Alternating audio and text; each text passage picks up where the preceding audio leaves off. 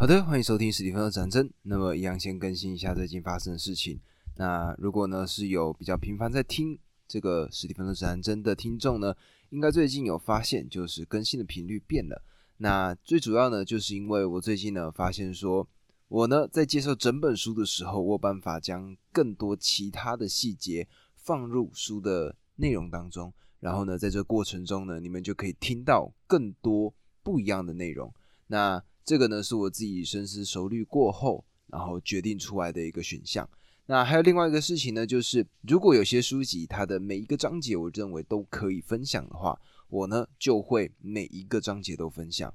那么如果呢我觉得是一本书的形式会更好的话，那我就会使用一本书整本的方式。那这种整本书的方式呢，可能就会介绍一个小时，那把书中的所有细节呢都分享给各位。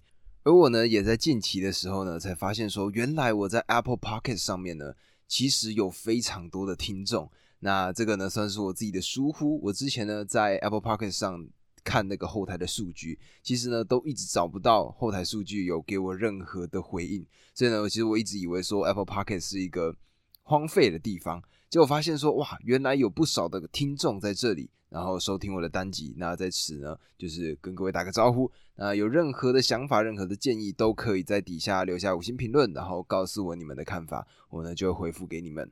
那么今天呢，我们就直接进入到主题吧。今天想跟各位分享的一本书叫做《减法的力量》。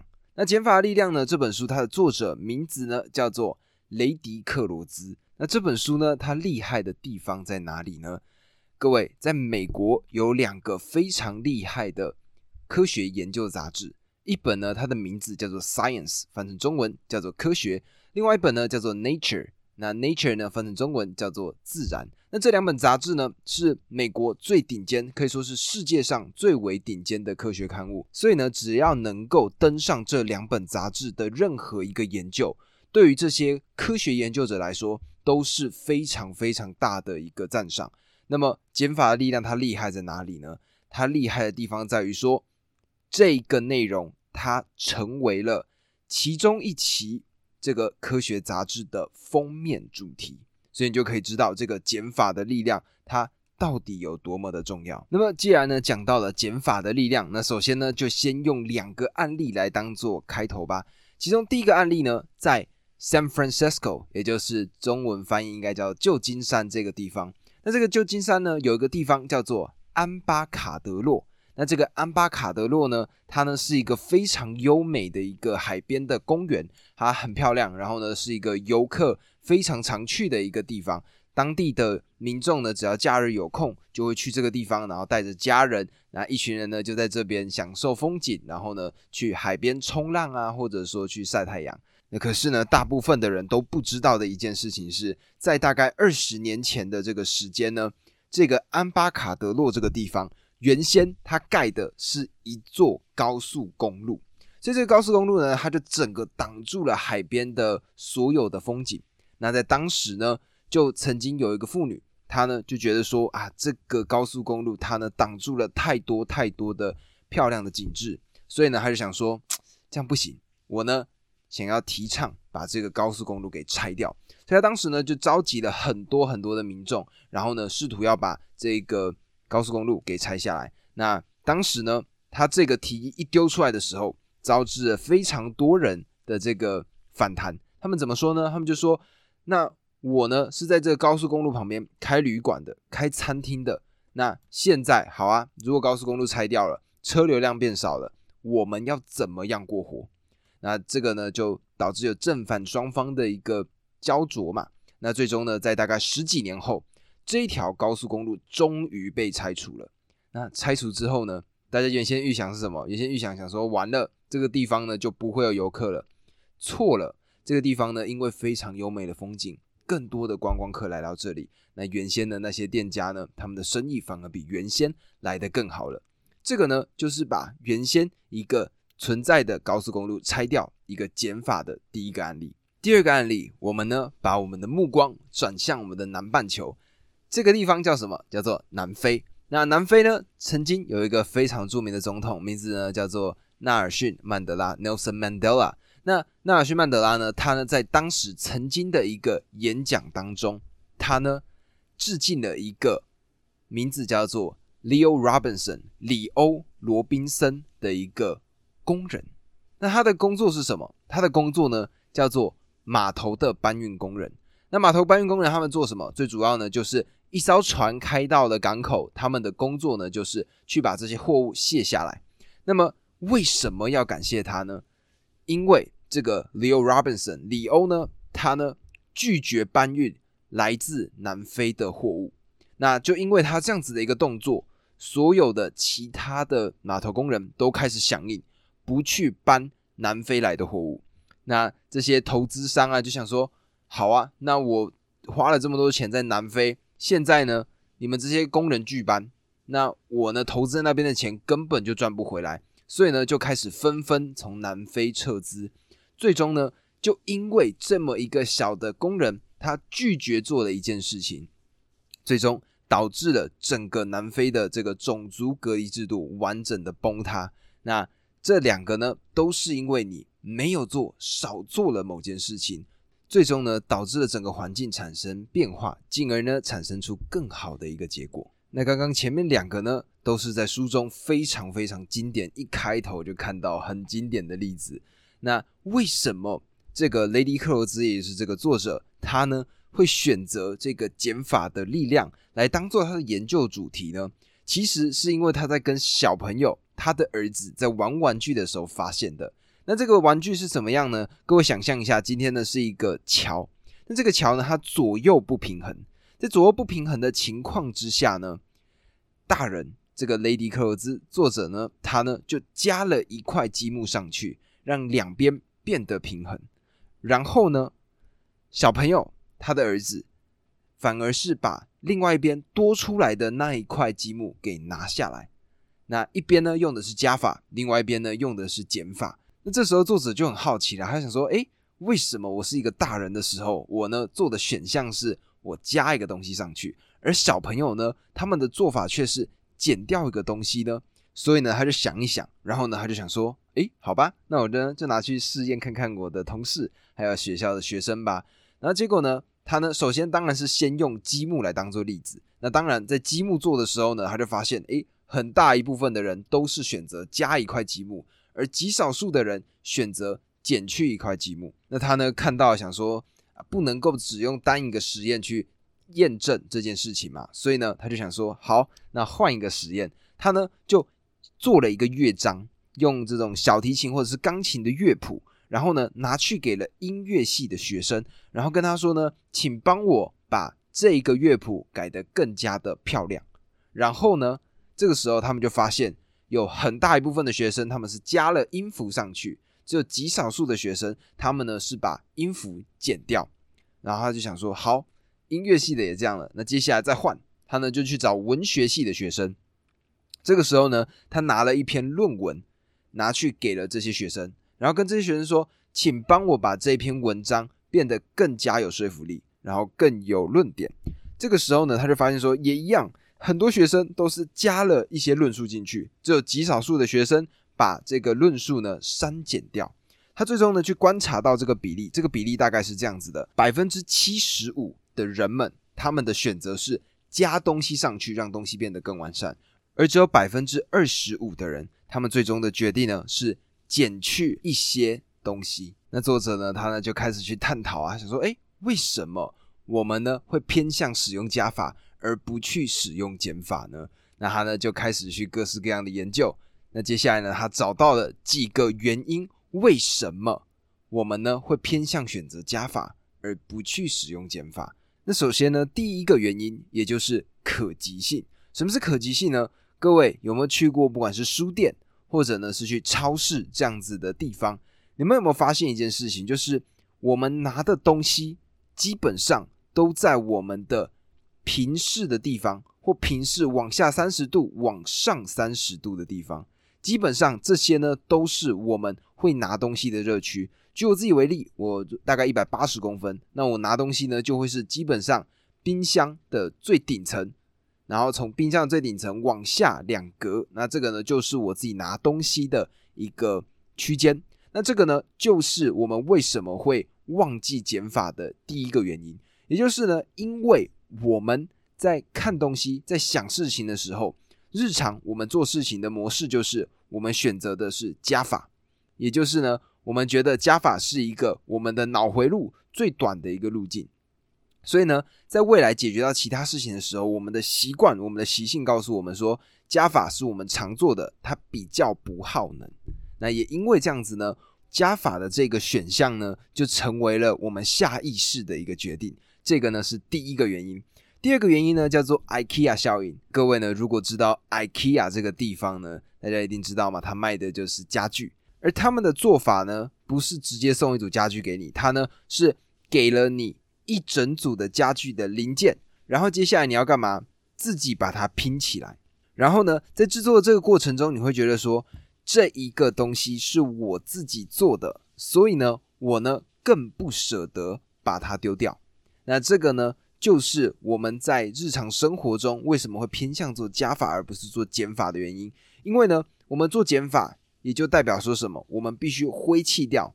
舍弃掉一些我们之前已经做出来的做法，那这个呢，就有点像是我们要把自己做出来的家具给丢掉这样子的一个概念。那在我们心中呢，就会觉得说它是有损失的，所以我们呢，因为这样子，就会选择再找其他的东西，也就变成了加法。那这个呢，是第二个原因。第三个原因呢，则就要回到我们原始人类的世界里面。各位想象一下，我们现在在旷野之中。然后呢，在这个旷野之中呢，我们基本上就是有一餐没一餐的嘛。那突然呢，你看到了一棵果树，这棵果树呢上面满满的都是果实。那在这个当下，你呢不知道你的下一餐在哪里，你会怎么做？你一定会用尽全力的把自己吃饱。所以呢，你就会把所有的果实抓起来，用力的放进了肚子里。那么，这种我们在原始时代的这种危机感呢，就一直流传到我们的脑子里、我们的基因当中，然后不断的延续到我们现在。那就是因为这种匮乏感，这种我们会觉得好像不够、不满足的这种情况，所以呢，我们呢就会不断的去想办法加一些其他东西进来。那这个呢，现代的社会其实已经不需要了，但是我们呢，因为自己古老的这个基因传下来。所以呢，一直都拥有这个 DNA 在我们的身体里面。那么这个呢是第三个原因。接下来呢，听到第四个原因，这个原因呢是文化的原因。文化的原因在哪里呢？各位，我们呢，其实在日常生活中常常会见到这种它的实用性远远小于它的观赏性。举例来说，寺庙；举例来说，陵墓、泰姬玛哈林、金字塔、罗马竞技场。或者说佛寺，这些全部都是它的实用性远远低于它的观赏性。那这个呢，就比较像是先生鸡还是先生蛋的一个问题。什么意思呢？举例来说，第一个部分就是像罗马竞技场。罗马竞技场呢，它是当时整个罗马帝国都已经有一个完善的设备之后，他们呢所有人丰衣足食，然后干嘛？盖了一个罗马竞技场，原因是什么？就是要让其他的人、这些人民、这些民众有地方可以去消遣。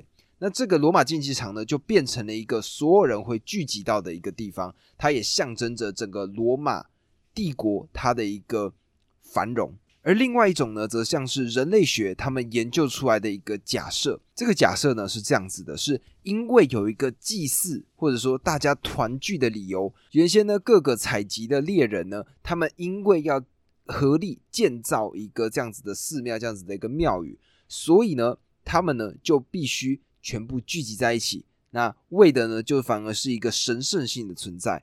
那么因为呢，建这个庙宇它需要时间嘛。那你一定是在一个地方建一个庙宇，那相对应的，大家呢都会在这一个建造地的附近，那也因此呢，渐渐的人呢就聚集了起来，那慢慢的就形成了村落，形成了城邦，最终呢形成了整个国家。那其实呢，各位可以看到这个例子，反而是用文化的角度来让我们看到说，原来我们人类呢，很多时候是必须要先透过加法。我们呢才有办法让我们的文明持续的进行下去。那这个呢让我想到是说，我们呢像是不管是哲学、艺术这些类别呢，都是在我们拥有了文明之后，我们才有办法去做到的事情。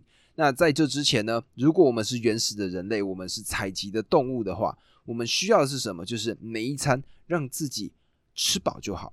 那也因为这样子呢，我们并不会去往下思考我们接下来要做什么。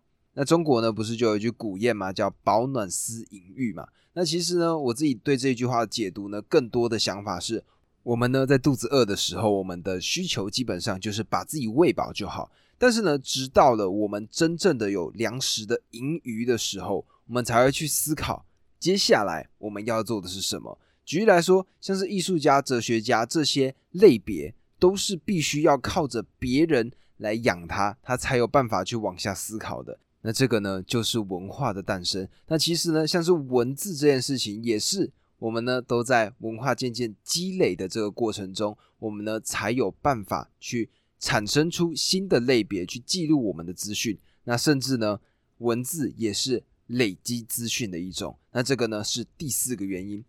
第五个原因呢是可见性，我们身边呢应该或多或少都会有这样子的人，那甚至呢我自己觉得我也有一点这样子的倾向，也就是呢我们呢会试图想要去告诉别人说我们有多忙碌，那在这个忙碌的过程中呢，就是要让别人感觉到，哎，我们好像有产值。那因为呢，我们如果说我们不做什么事情，那在某些人的看法里面就会觉得说，哎，你这样子对吗？那这个呢，其实就是我们整体整个社会给我们最终的一个样子。那大家就会觉得说，越忙好像真的大家都有在做某件事情。那这边呢，举一个在书中看到的一个例子。那他们呢，当时是统计美国军方他们的工作的项目。那美国军方呢，他们一年工作两百五十六个工作天。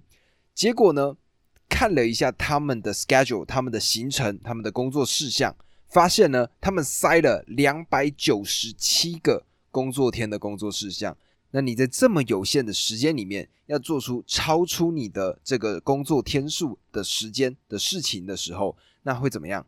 就会导致很多这些军方的工作人员，他们呢必须要超捷径，或做出一些对于军方整体没有任何帮助的一些做法。那这个呢是军方的一个例子。另外一个呢是工程师的例子。那这个作者呢，他当时呢就去访问了在戏谷工作的这些工程师。那工程师呢，平常我们对工程师的了解大概就是那个刻板印象嘛，基本上不太社交，然后有点像宅男。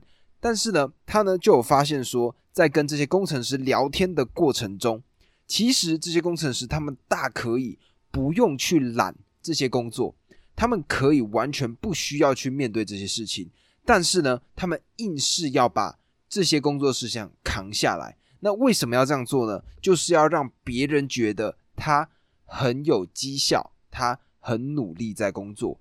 那这种呢，把过忙当做成一种骄傲，或者呢，我自己呢，对于这一个原因的一个解读是这样子的：就是减法没有办法获利。就是呢，你跟别人说我没有做什么，好像你没有办法炫耀，跟别人说，哎，我怎么样了？你一定是说，哎，我做了什么样的 project，我进行了什么计划，这种事情，这样子听起来才会觉得说，哦，你好像有在做事。那我刚刚呢，在录到一半的时候，突然想到，我自己觉得呢，这句话还不错，就是呢，我们很常把忙碌当成一种抱怨，但是呢，实际上我们呢，明面上来说是一种抱怨，但其实私底下内心当中，它其实是一种炫耀。因为呢，够忙碌才会让别人觉得说，哎，你好像是一个挺成功的一个感觉。那以上呢是五个你呢为什么会选择加法的原因。那么接下来呢，我们来聊聊为什么减法重要吧。那在书中呢，他呢就提到了一个心理学的实验，他呢是找来了两组人马，那这两组人马呢给了四十块的美金，那相较于台币呢大概是一千两百块左右。那他呢给出来的一个。要求是这样子的，其中一组人 A 组，他们的选项是：你们呢四十块美金给你，然后你要干嘛？你呢去买东西，然后晚上呢我们聊一聊。那另外一组呢是你呢拿这四十块钱，接下来你可以干嘛？你呢可以请别人帮你免去一些杂物。举例来说，你觉得洗衣服很烦，那你呢就拿这四十块美金，然后交给某一个人，跟他说：哎，我这钱给你，你呢帮我。洗衣服，或者说你呢帮我做一些其他的杂物，那晚上呢一样交流一下，问他自己的感觉。那结果呢？他们最终统计出来的结果就是，选择免去一些事情的人，他们的心情呢，在做完了这件事情之后，在给出了这个钱之后，得到了明显的改善。那相对应的呢，只是买东西的那群人反而没有什么感觉。那这个呢，好像也可以解释说，为什么 Uber E 跟 Food Panda 这个两个外送服务呢，在台湾会这么的火爆？因为呢，最主要的原因就是因为它呢，帮我们免去了我们出门的痛苦。那这个呢，是一个西方的心理学实验嘛？那接下来呢，我们呢，再把我们的目光转向中国的古书。《道德经》里面曾经讲过的一段话，那这个呢也是书中引用的，叫做“为学日益，为道日损，损之又损，以之于无为”。其实呢，观察我们生活中其实就是这样嘛。我们在学生的时候，我们学了很多很多的东西，有各个不一样的学科，但是呢，到最终我们在日常生活中应用的时候，你会发现这么多的道理，你要从中捡取几个东西，然后呢，最终变成你。应用在你日常生活中的真正的知识、真正的工具。那像《道德经》里面呢所探讨到的“道”这个字呢，就是我们呢人甚至完全都不需要作为这个天地的道，它就自然的在运行了。那它呢就是什么？就是我们呢根本就不需要去做任何的加法，它就是减到最后最终的这个成品，也就是《道德经》里面所提出来的道。所以呢，可以看到，在两千五百年前，我们就已经听到老子他讲出了跟减法相关的智慧。那么，在讲完了减法的原因之后，我们呢要往下，我们要如何运用减法？那首先呢，一定要破解的第一个迷思就是：哎，我们呢首先掌握了加法的技术，现在了解了减法的技术，所以我们就要扬弃加法的技术吗？答案不对，加法还是很重要的，它是一个两面性。我们前面最重要的就是在告诉大家，为什么我们会倾向加法，忽视减法。那现在呢，我们知道了有减法这个选项之后，我们就等于说左手右手两边都会有不一样的方法，而这两者呢，就可以让我们更加正确的找到一个适合我们，然后可以让我们的生活变得更好的做法。那这边呢，就带到了马克吐温他曾经写过的一句话，我觉得这句话很可爱，他说。我没有空写一封短信给你，所以我写了一封长的。那么各位呢，如果有经历过写作这个环节，我想大家应该可以理解这句话，它真正想要告诉我们的是什么？它不像是我们以前国高中时代。学校的这个指定作业，也就是在固定的时间里面写出一篇作品。那在那样情况之下呢，我们基本上就是用尽全力去写嘛，我们也不会去思考说整体的内容。那老师呢可能会给你一个架构，起承转合。好，那接下来呢就用这个起承转合的一个逻辑，把一篇作文给写出来。但是呢，到后来，如果呢你是要真正的去写一篇文章，或者写一个小说，或者呢是写一篇在网络上你要刊登的部落格的文章。其实呢，都是同样的做法。你首先呢，会先把你呢想要讲的素材全部找出来，然后呢，把这些素材全部放成文章之后，打成文章之后，接下来干嘛？接下来呢，再把它精简成一个完整的篇幅。所以呢，我记得之前我好像有看过一本书，应该叫做《超速写作》。那这个超速写作呢，它的做法是这样子的，就是你呢早上一起来的时候。你呢就拿着一支笔，并且呢拿出一张纸，接下来要做的事情就是把你想得到的所有的你的想法全部写在纸张上面。那举例来说呢，你可能要写的一个主题是，假设你昨天的梦境好了，就你写到一半呢，突然想说我想吃早餐，你呢就马上把这一个想法也写进去纸张里面。那写完之后呢，你就会看到一篇完整的。完全没有什么标点符号，那全部都是字的一整张纸。那接下来要怎么做？接下来呢，就是把你想要讲的主题，也就是关于你的梦境的事情，全部找出来。那不是的，就全部删掉。那这个呢，是一个你呢在有想法，但是不知道要怎么样把一篇文章做出来的时候的一个做法。那么这个呢，其实就是书中所提到的一个概念。就是我们呢，很长的时候在做作品的时候，都会有一个心态，就是没问题，满意了就好了。但实际上呢，最为困难的部分是什么？最为困难的部分就是我们在满意之后，接下来再进行一个修剪。那所有的文章其实都是这样的，这也是为什么我们呢在书籍当中每一本书里面，我们翻到最后几页，它呢都会有作者，然后里面还会有一个很重要的角色，这个角色叫做什么？叫做编辑。那这编辑它最重要的意义是什么？它的意义呢，就是帮我们把作者写出来他满意即可的这个作品。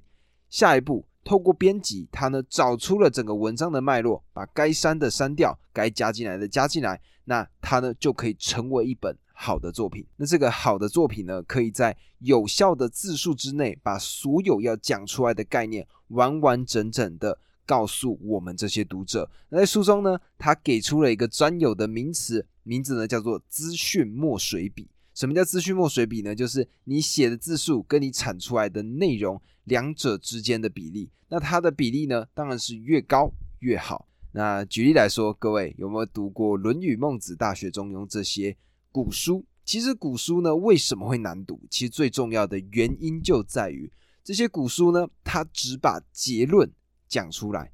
那举例来说，“道可道，非常道”。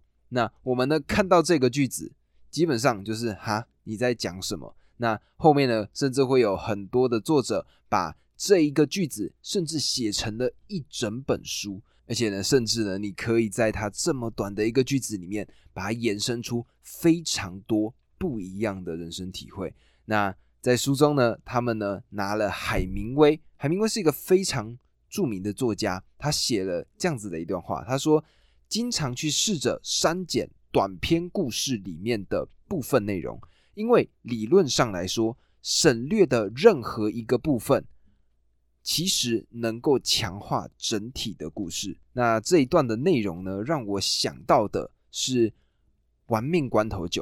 那《玩命关头九》呢，在开场的时候，这个唐老大呢，他呢就来到了应该是一个南美洲的一个海边。那在这个地方呢，他们呢有一个小伙子，他呢跟这个当地的老大，算是要准备一场赛车比赛。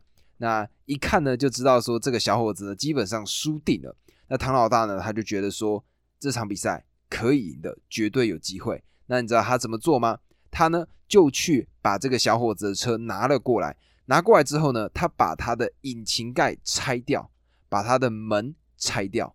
那小伙子他就很疑惑，他说：“啊，你不是要开车吗？那你怎么会把引擎盖拆掉？你怎么会把车门给拆下来呢？”那这个时候呢，唐老大他就说。这是一台可以开得很快的车子，但是呢，你呢把它搞慢了。那其实呢，这个就是一个满意之后再精简的一个例子。为什么这样说呢？因为他的目标是什么？就是跟这个老大赛车嘛。那在这个赛车的这个过程中呢？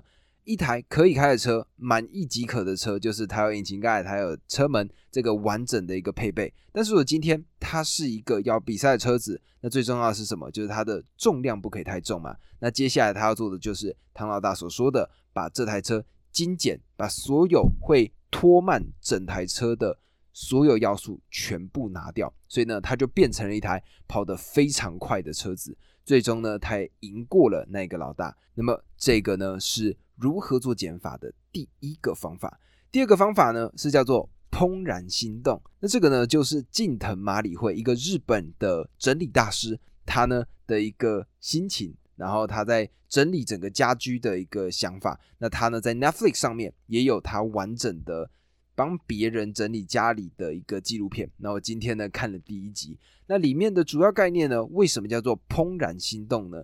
也就是当时家里面是乱糟糟的一个情况，那基藤麻里惠小姐呢，她呢就来到了这个人的家中，那她呢就给了一个非常重要的逻辑，这个逻辑叫做：当你拿起了这个物件的时候，你是否在心中有一种非常愉悦的感觉？你觉得拿着它你就很开心？那你呢跟这个物品有非常强烈的回忆？如果有，就把它留下来；如果没有，就把它丢掉。那透过这样子的一个减法的做法之后呢，整个家里面变得更加的干净。然后呢，也因为所有留下来的东西都是能够让它愉悦的东西，所以整个环境呢也变得更加的欢快。那这个呢是第二个方法，也就是所谓的怦然心动的方法。第三个也就是所谓的改变字词。那这改变字词是什么意思呢？其实最终呢，就是回到我们刚刚前面讲到，为何我们会倾向加法的一个原因，也就是呢，我们呢在听到减去、减掉这种词汇的时候呢，我们心里会有一个负面的想法。那这其实呢，说到底也就是一种厌恶损失的一个心态。但是呢，如果我们转换字词，把这个减法换成另外一个做法的时候，虽然没错，我们最终。它达成的手段或达成的目的是减少，但是呢，我们在用词上会改变。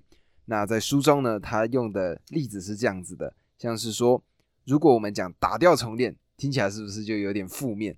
那但是呢，如果说重生、创造、全新这样子的词汇的时候呢，我们就可以在我们的脑海里面去改变我们原先的思维。那这个呢，是我们如何去做减法的。第三种方法，那我自己觉得呢，这本书给我最大的一个启发，其实在现在这个部分，也就是我们要如何用减法来改善整个系统。那这个系统包括是什么呢？举例来说，小朋友的抚养方式，或者说呢，像是整个城市的交通运输网络。各位有没有发现一件事情？也就是有些地方它明明修建了新的马路，但是为什么这个地方反而它的塞车情况变得更加的严重？各位有没有想过这个问题？那我呢，在看了这本书之后呢，才发现说，哎，其实减法是一个很好的一个想法。那么我们呢，要必须先搬出一个学者，这个学者名字呢叫做库尔特·考夫卡。那这个考夫卡呢，他讲过了一句话，它里面呢是在关于。高效能系统的一个论述，那这个论述我猜应该很多人应该有听过，叫做一个整体大于其他诸多部件的总和。那这句话呢，它其实是想要用一句话的方式，然后呢来传达这个讯息，也就是不管我们多么了解一套复杂系统它的各个部件，我们都还是没有办法预测这套系统的行为。那但是呢？运动赛事主播和一些演说家，他们虽然喜欢这句话，但是事实证明就是这句话是错的。考夫卡呢，他其实根本不是这样子讲的，因为他觉得呢，原先的这个大鱼的讲法呢，忽视了减法。他呢是这样说的：他说，一个整体乃不同于其诸多部件的总和。可以看到，考夫卡呢，他对于大鱼的这个误解感到非常的不高兴。他呢知道说一个整体也可能小于其他诸多部件的总和。他曾经呢很多次的澄清这件事情。他说改变系统并不是加法的原则。那这个呢也解释了一个我自己觉得蛮常会听到的一个问题，也就是为什么有些地方它明明修建了一条新的马路，反而是让这个地方变得更加的堵塞。那每天呢上下班都会塞车。这个交通的路网呢，其实说到底，它就是一个复杂的系统，因为人们有非常多不一样的交通方式，那这样子的不一样的选择，最终呢就会构成一个完全我们没有办法理解的一个系统。那书中呢，作者呢他就举了他自己的例子，他呢在大学的期间，当时呢就是学校有足球队嘛，那足球队呢，他们原先的战绩状况其实不是非常的好，就是一直输球。那当时呢，教练呢就想说，诶，我们呢用一个其他的方式来改善整个球队。那他是怎么做的呢？他呢，足球队基本上上场的有十一个人，结果呢，这个足球队教练呢，他呢就直接减去了两个人，让九个人上场比赛。那大家呢就想说，啊，什么东西？怎么搞的？为什么九个人要怎么跟十一个人对打？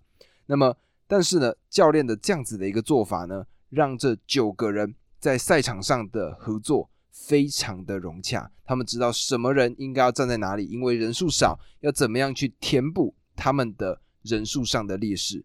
然后呢，在最后，在真正要比赛的时候，再补上两个人进去。那结果，我想大家一定会很想知道，他们最终呢拿到了冠军。那这个整个足球队其实就是一个复杂的系统，这九个人每个人有不一样的想法。他们呢的动作都不一样，那但是呢，教练透过把两个人抽走，让所有人呢必须要强迫去适应这个比较艰难的系统。那他们呢就知道要怎么样自己找到一个方式，最终呢就真正的得到了冠军奖杯。那前面的这个部分呢，首先是要让各位知道减法对于系统的威力有什么。那接下来呢，还有一个很重要的事情就是规范。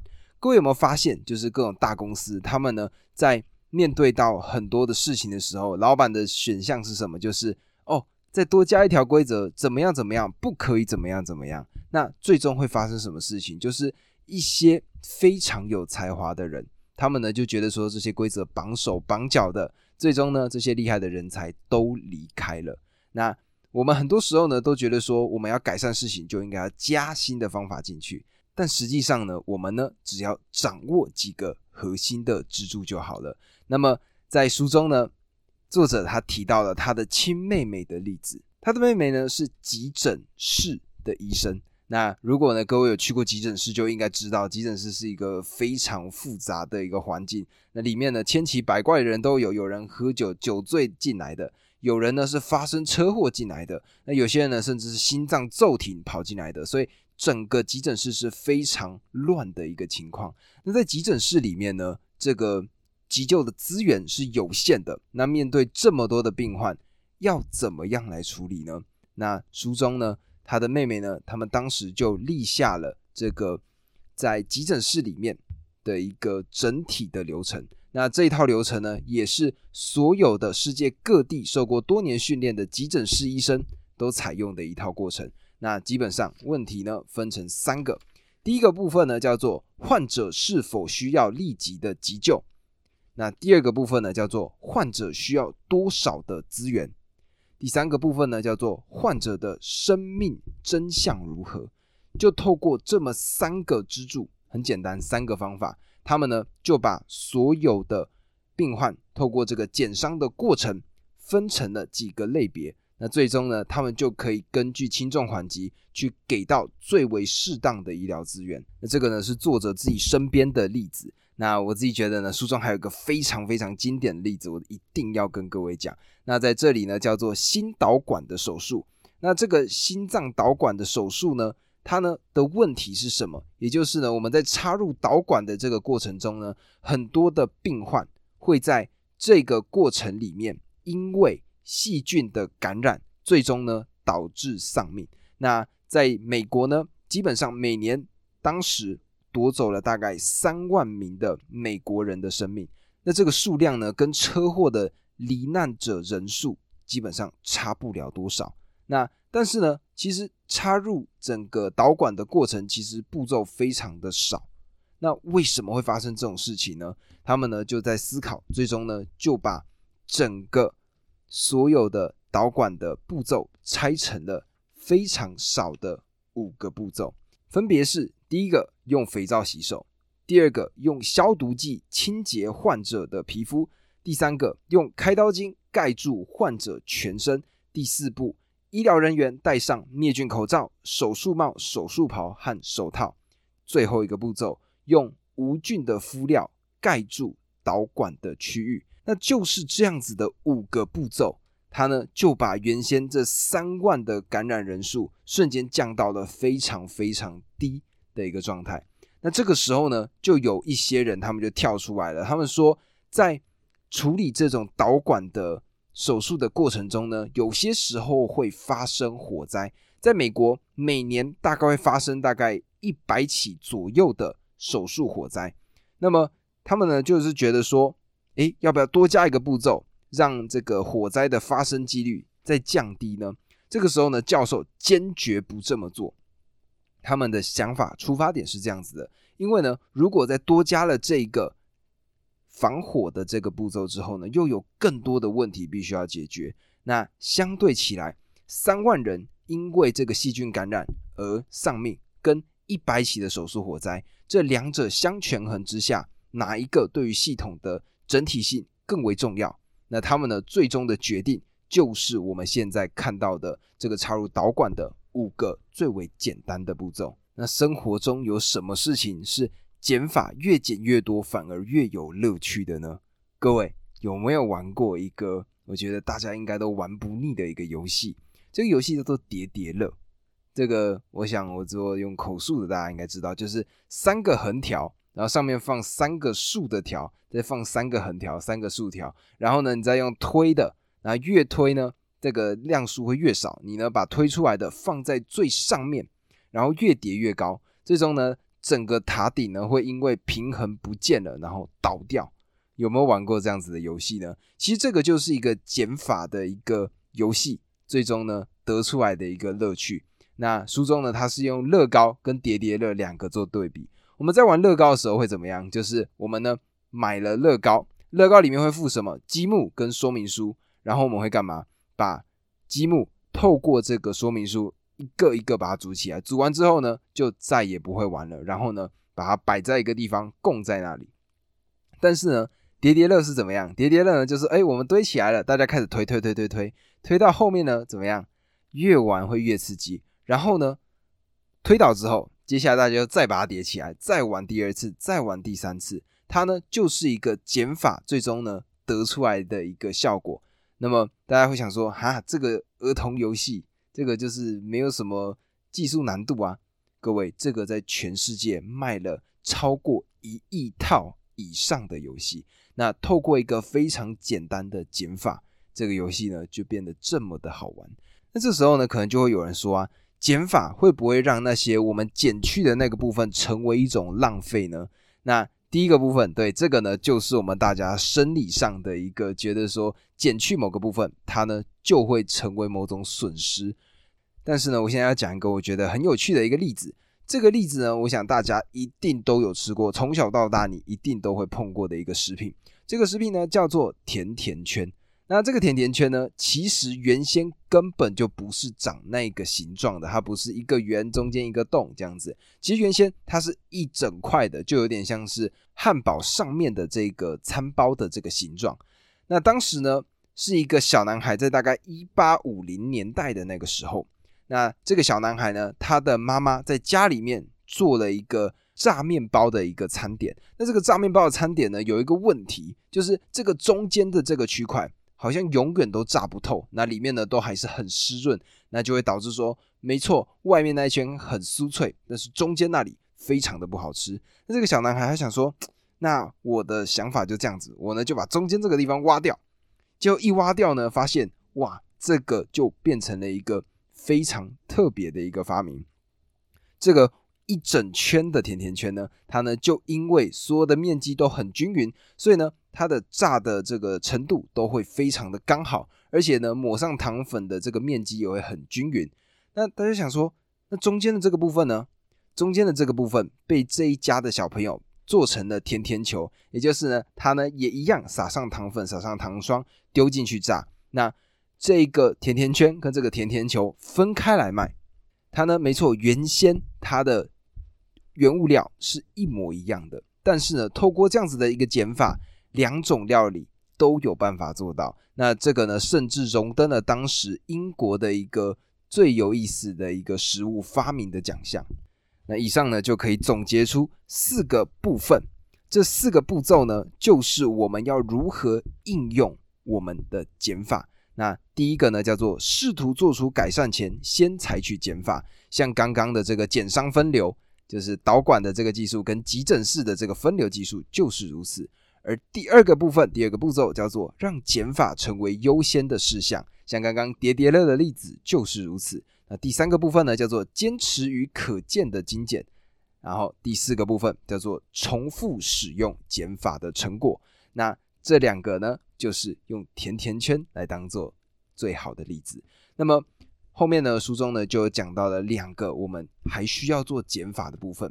第一个呢，就是我们的环境其实已经不太能够接受加法了。那其实呢，这几年气候变迁，然后呢，再加上我们人类的一个习惯，我们就会发现说呢，其实我们地球已经快要负荷不住了。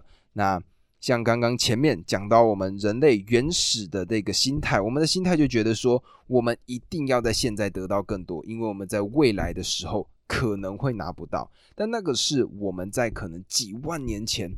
当时的这个生活环境，但是现在其实我们已经丰衣足食了。但是我们的问题是什么？我们呢会持续的想要更多。那这个呢是我们在面对到环境的时候，应该要怎么样去做一个处理？就是我们呢，在听到这个以前回收上的标语，不是都会有三个 R 吗？那这个三个 R 呢，叫做 reuse、reduce、recycle。那这三个 R 呢，其实就是书中在告诉我们在面对到整个地球、整个环境上，我们应该要怎么做。那我在书中呢看到的一个例子。也跟我自己这个阅读人有相关，也就是呢，叫做制浆。那他们是怎么做的呢？他们是这样做的，就是在图书馆里面，或者说在书店里面，或者说在各式各样的跟书籍相关的产业里面呢，很多时候我们书印出来之后，我们就舍不得把它丢掉。那在这个书中呢，他们呢叫做制浆，制是制造的制，浆是豆浆的那个浆。那他们的做法呢，就是把这些书籍全部。变回退回到纸浆的这个形态，那他们的做法呢，就是去不管是图书馆啊、书店啊，找出那些很久很久都没有人翻过、没有人用过的书，然后怎么做？然后呢，就把这些书全部洗成纸浆，让它退回到原先状态，然后呢，重新制作成书页。那这个呢，就是 recycle 的一个做法。那我想呢，环保的这件事情，各位应该。看过很多很多了，那我觉得制浆的这件事情呢，是以前我没有体会过的，所以呢，分享给大家。那除此之外，整个地球、整个环境之外，我们还有一件事情是超载的，什么事情？答案就是资讯的超载。那各位呢，有没有仔细去思考过，我们一天会接收多少的资讯呢？基本上，这个数字大概是十万字。那这十万字大概的概念是什么？也就是如果我们把这十万字拿来放在阅读上，我们其实一整天就可以读完一本书。那但是呢，因为现在碎片化的资讯嘛，有些时候抖音，有些时候呢 TikTok，有些时候 Instagram，或者说 YouTube，各式各样的媒体，我们呢在接收这些资讯的过程，总体加起来就大概十万字左右。那么这么多的资讯，对我们到底有没有好处呢？基本上。答案我想显而易见，就是当我们过多的资讯的时候，有没有经历过这样子的一件事情？就是当你进到一间店里面，然后这间店里面有太多太多的选择的时候，你反而不知道你要选择什么。那这个呢，其实在资讯上也是如此。那在当时呢，书中呢，因为这个作者是个教授嘛，他曾经呢就有收到过一封邮件，就是电子邮件是否让教授变笨了？那为什么会发这种邮件呢？就是因为教授呢每天基本上会收到大量的邮件，那因为呢他们必须处理这些大量的邮件，所以呢他们就没有办法去做出那些他们真正需要的学术研究。那么反观我们也是一样，我们呢在日常生活中或许收到了太多的输入，但是呢我们很常就因为这样子去忽略掉我们真正生活中应该要去做到的事情。那举例来说，像是有些大公司呢，在近期开始禁止使用 PPT，有没有发现这件事情？那为什么会这样子呢？其实最主要的原因就是因为 PPT 呢，它呢，没错有很多的资讯，但是实际上我们呢，在看这个 PPT 的过程中，我们就没有在听讲者到底在讲什么，因为一边是画面，一边是声音，我们呢两者是没有办法结合在一起的。那这个呢，让我想到的是我之前看的亚马逊。贝佐斯呢，他写过的一个很重要的一个做法工作的项目，叫做禁止使用 PPT，改用六页的报告。那这个做法是怎么样呢？就是他们想要改变或者说提出一个工作事项的时候，他们呢用六张的 A4 的纸，那在里面呢写下他们要做的所有的，不管是事项、他们的缘由，还有他的细节要怎么处理。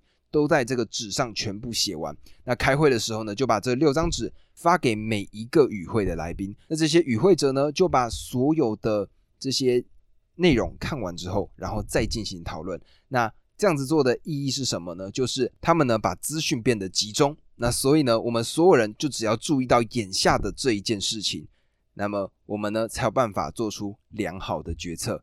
那这个呢，也让我想到巴菲特他曾经讲过的一句话。那我觉得呢，也还蛮适合作为今天的这个单集的一个结尾的。